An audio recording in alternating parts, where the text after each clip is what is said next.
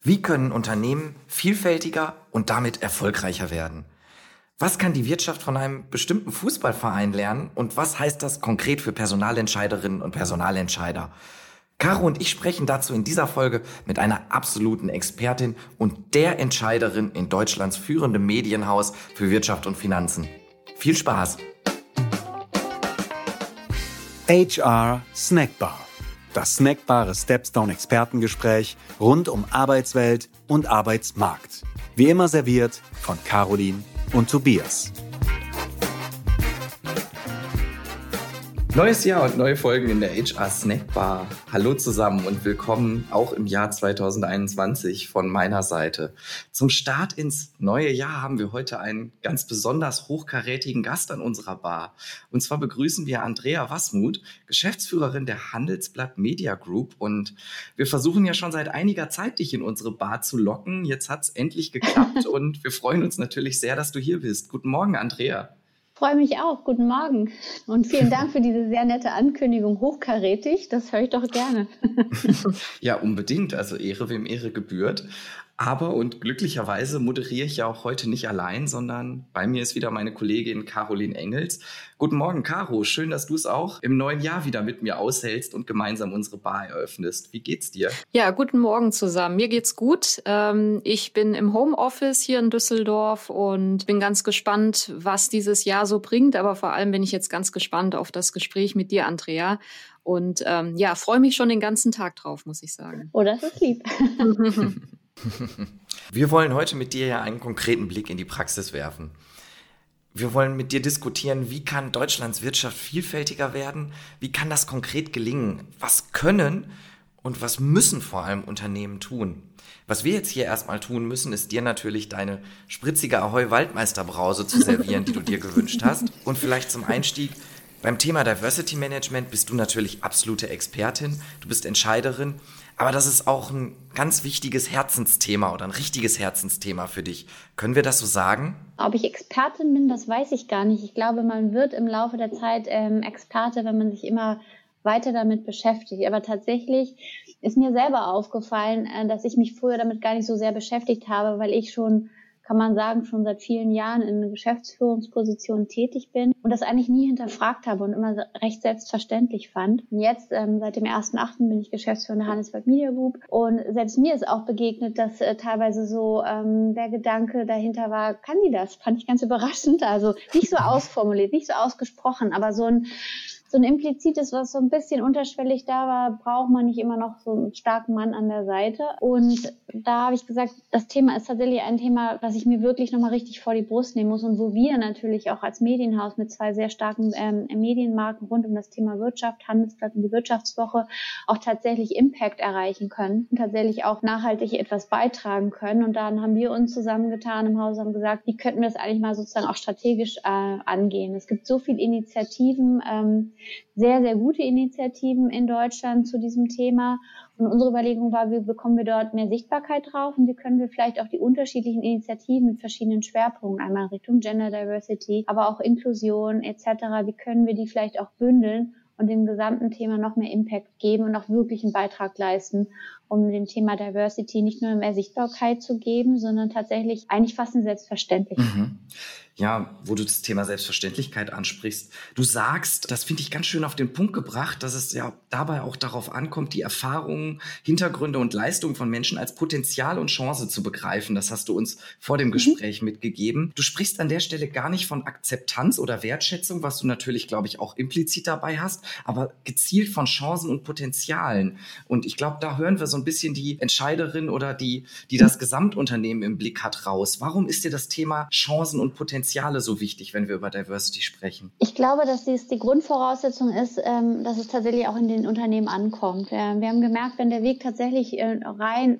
natürlich Wertschätzung spielt natürlich eine Rolle und es ist natürlich extrem wichtig, ist glaube ich gar nicht mein Punkt, aber wann können wir wirklich was in den Unternehmen verändern? Doch eigentlich nur dann, wenn wir sagen, welchen Effekt kann es haben? Und ich glaube, das in die Köpfe zu bekommen, das ist nicht nur etwas, natürlich auch, es geht natürlich auch um Chancengleichheit, es geht um Gerechtigkeit, es geht um das Thema Wertschätzung, aber es geht auch daran, daran zu erkennen, wenn einem so etwas tatsächlich alles nicht wichtig sein sollte, schwer zu verstehen, aber wenn es so wäre, mhm.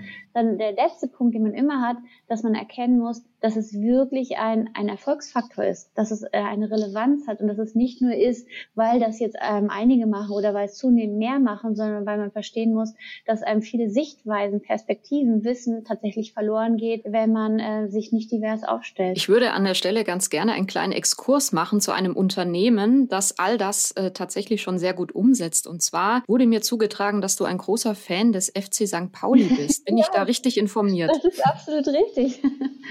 Sehr schön. Das Denn, ist nicht so ähm, leicht manchmal, wenn ich das sagen darf, vor allem aktuell, aber sag mal so einmal Fanliebe, immer Fanliebe.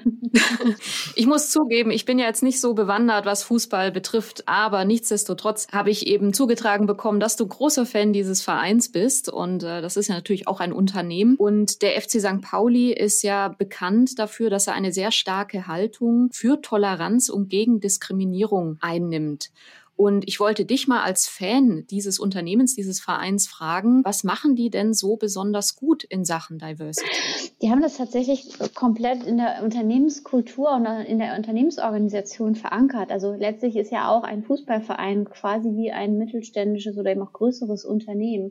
Das heißt, es gibt auch einen äh, Verantwortlichen, der sich ähm, um das Thema Nachhaltigkeit und sozusagen, wenn man Diversity als einen großen Teil, also als einen Bestandteil von Nachhaltigkeit betrachtet, ist Diversity dort komplett verankert, auch in den Werten ähm, äh, des FC St. Pauli ist man sagen schon seit Anbeginn, seit Gründung verankert gewesen, dass der mhm. Verein mhm. dafür steht und das ist natürlich auch extrem glaubwürdig. Also das ist nicht, weil es viele machen oder ist auch kein Marketingthema, sondern das ist einfach in allen Köpfen ganz klar drin. Und auch die Welt beim FC St. Pauli ist bunt. Es ist, sag mal so, neben, dass ich Fußball sehr, sehr mag, ist das auch ein Grund, warum ich diesen Verein so mag, weil der sehr authentisch ist und genau für diese Themen steht und weil es da wirklich egal ist.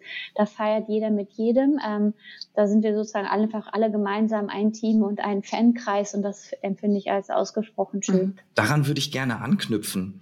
Ich glaube, man tritt dem FC St. Pauli und auch dir als äh, Fan und den anderen Fans vielleicht nicht zu nahe, wenn man einräumt, dass St. Pauli jetzt in der Historie bis jetzt nicht der erfolgreichste Verein Deutschlands war oder ist und auch mal durch schwere Zeiten geht. Aber trotzdem ist es, glaube ich, so, dass die Marke FC St. Pauli eine enorme Strahlkraft entwickelt hat, enorm bekannt ist und, glaube ich, auch zu den beliebtesten Vereinen in Deutschland gehört. Inwieweit zahlt deiner Meinung nach das Engagement in Sachen Diversity, die ja Teil der vielleicht Vereins-DNA ist, darauf ein und was können Unternehmen, was kann die Wirtschaft davon lernen?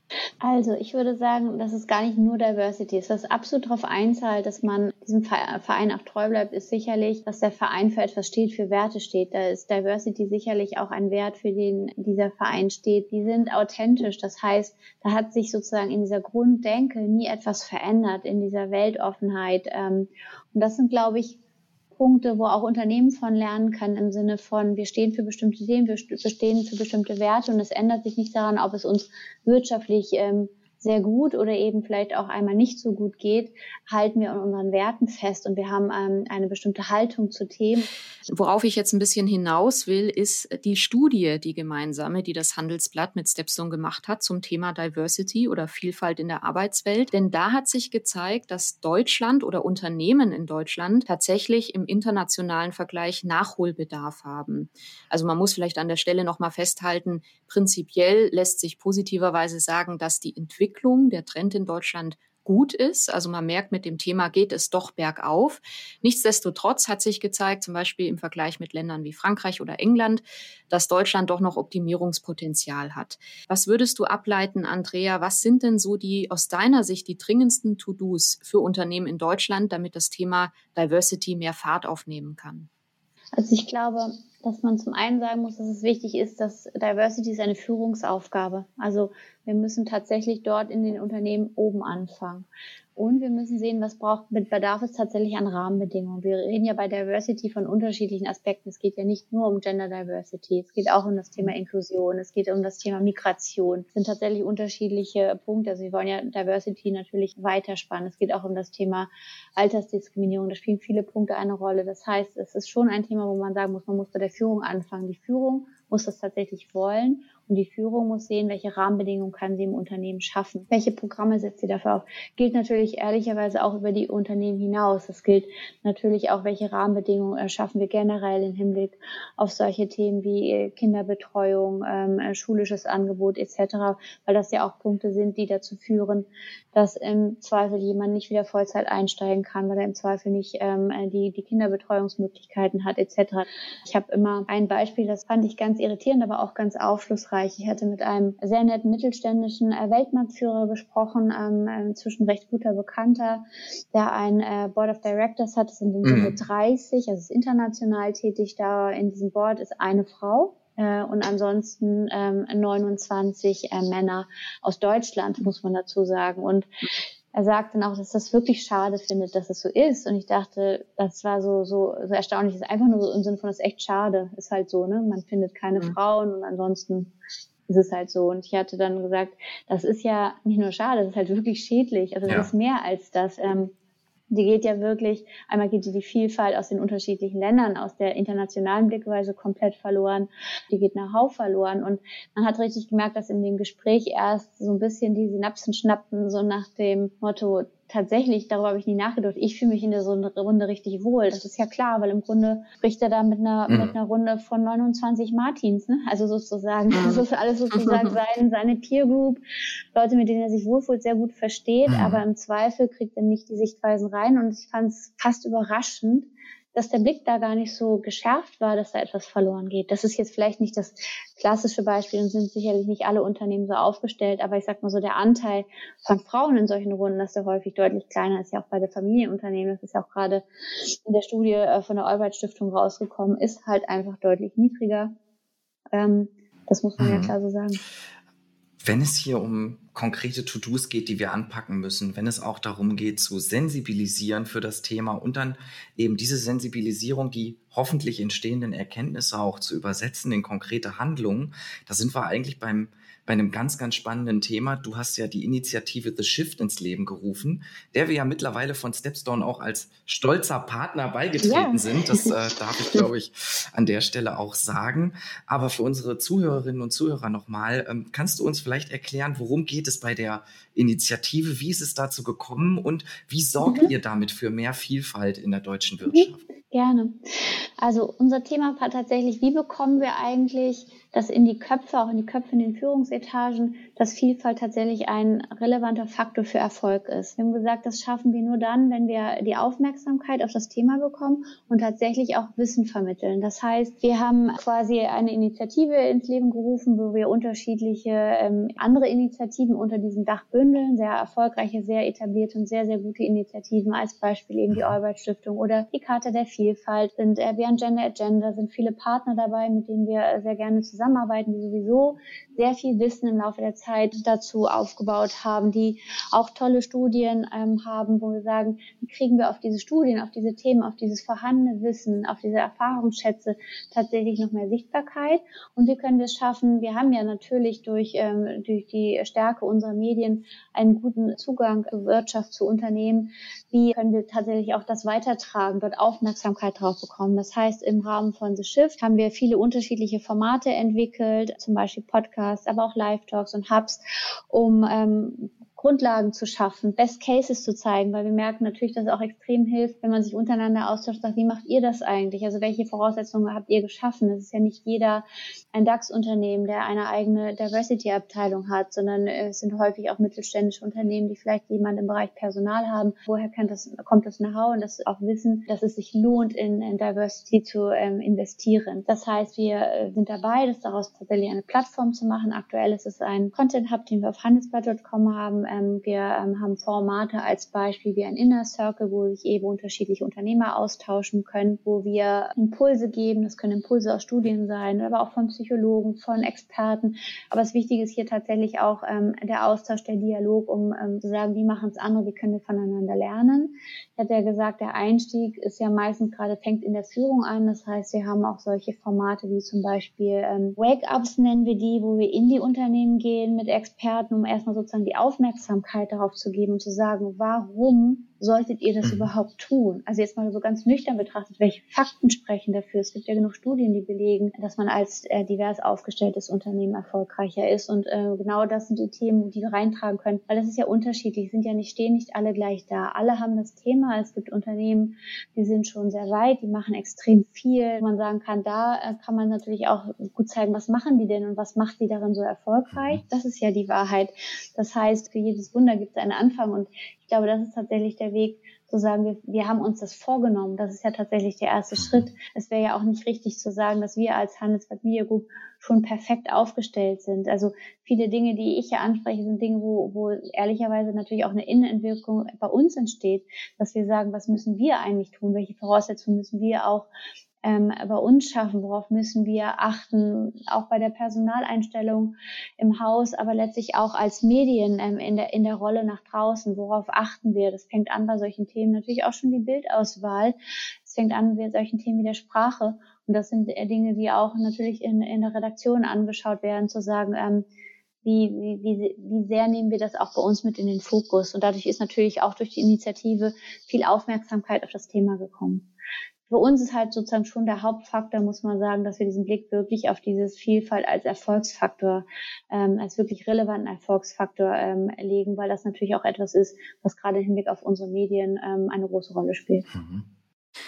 Du hast gerade einige Sachen schon genannt, auf die man achten kann oder Fragestellungen, mit denen man sich beschäftigen sollte, wenn man das Thema Diversity auch ganzheitlich angehen möchte. Und das passt, glaube ich, ganz gut auch zu, zu einem Punkt, ähm, zu dem wir gerne auch noch sprechen würden. Und zwar hast du uns im Vorfeld zur Vorbereitung auch auf dieses Gespräch ja einiges mitgegeben. Und du hast auch gesagt, was Fakt ist, ist, Diversity ist kein Projekt, sondern ein Veränderungsprozess. Und wir haben ja vorhin schon gesagt, der von der Führung gewollt und gesteuert werden muss. Dazu haben wir schon ein bisschen gesprochen. Aber ich finde besonders diese Idee ähm, oder diesen, diesen Fakt interessant, dass man sagt, ähm, es ist eben kein Projekt. Es ist nichts, wo man sagt, das macht man jetzt mal drei Monate, sondern es ist ein Change.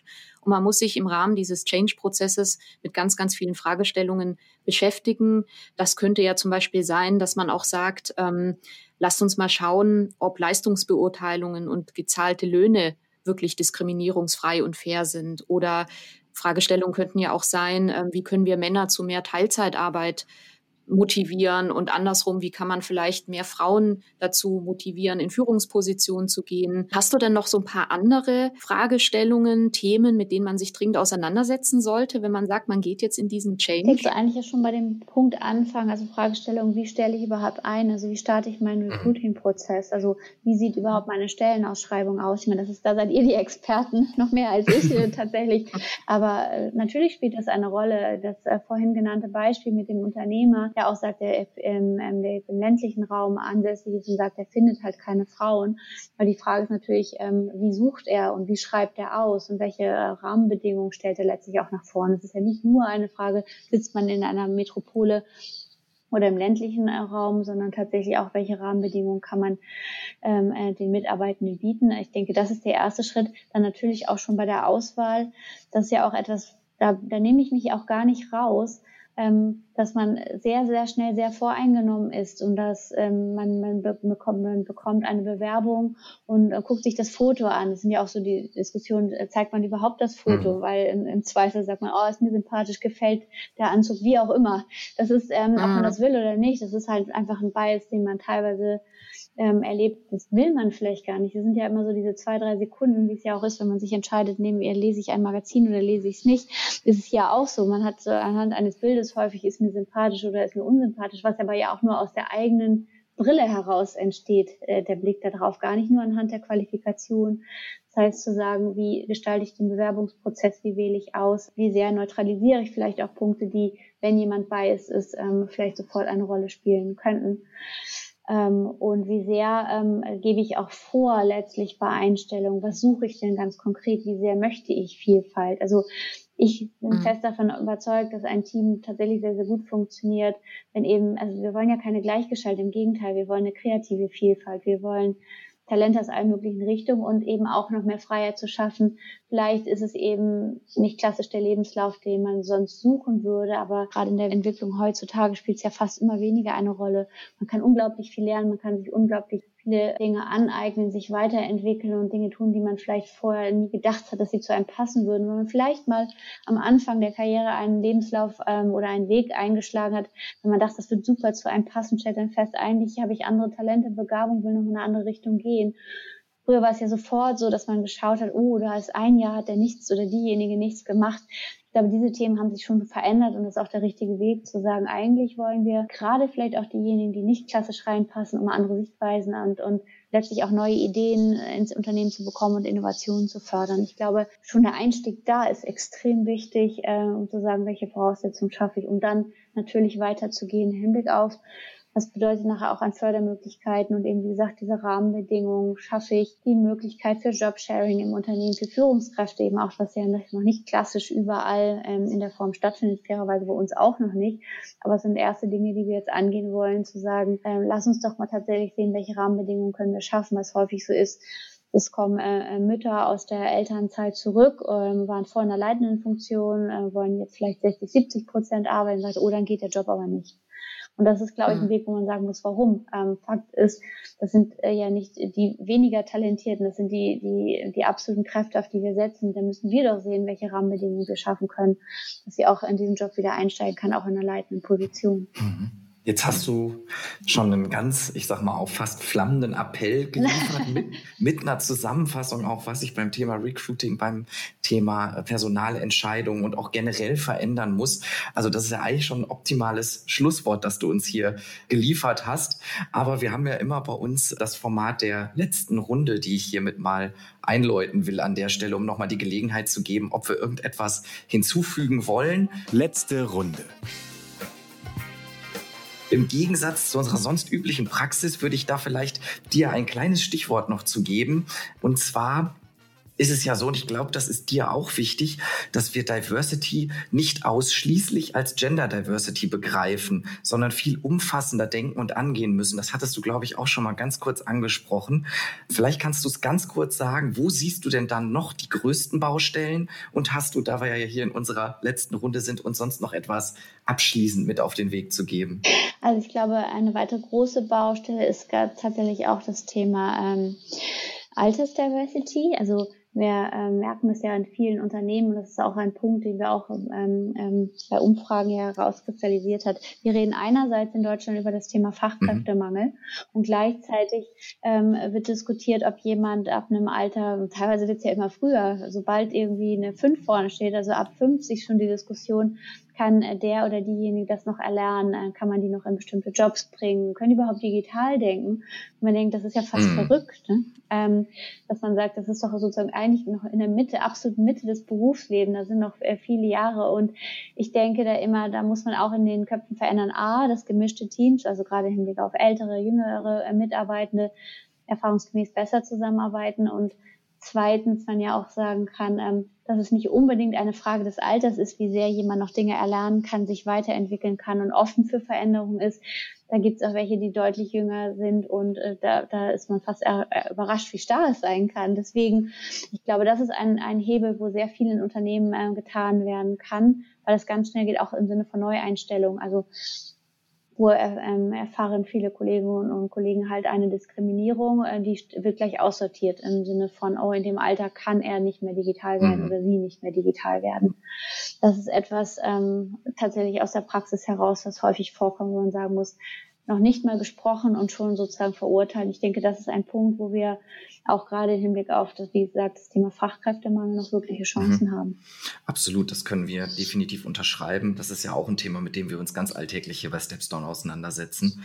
Ähm, Caro, was hast du vor allem mitgenommen aus dem heutigen Gespräch oder was möchtest du noch hinzufügen? Also man muss wirklich ganzheitlich denken. Das ist ein sehr komplexes Thema und der Komplexität muss man irgendwie versuchen, gerecht zu werden. Also es, ich glaube, Unternehmen sind schlecht beraten, wenn sie sagen, wir wollen jetzt uns da mehr mit diesem Thema beschäftigen. Und wir fangen mal an mit Gender und Alter und dann gucken wir mal, den Rest machen wir vielleicht nächstes Jahr.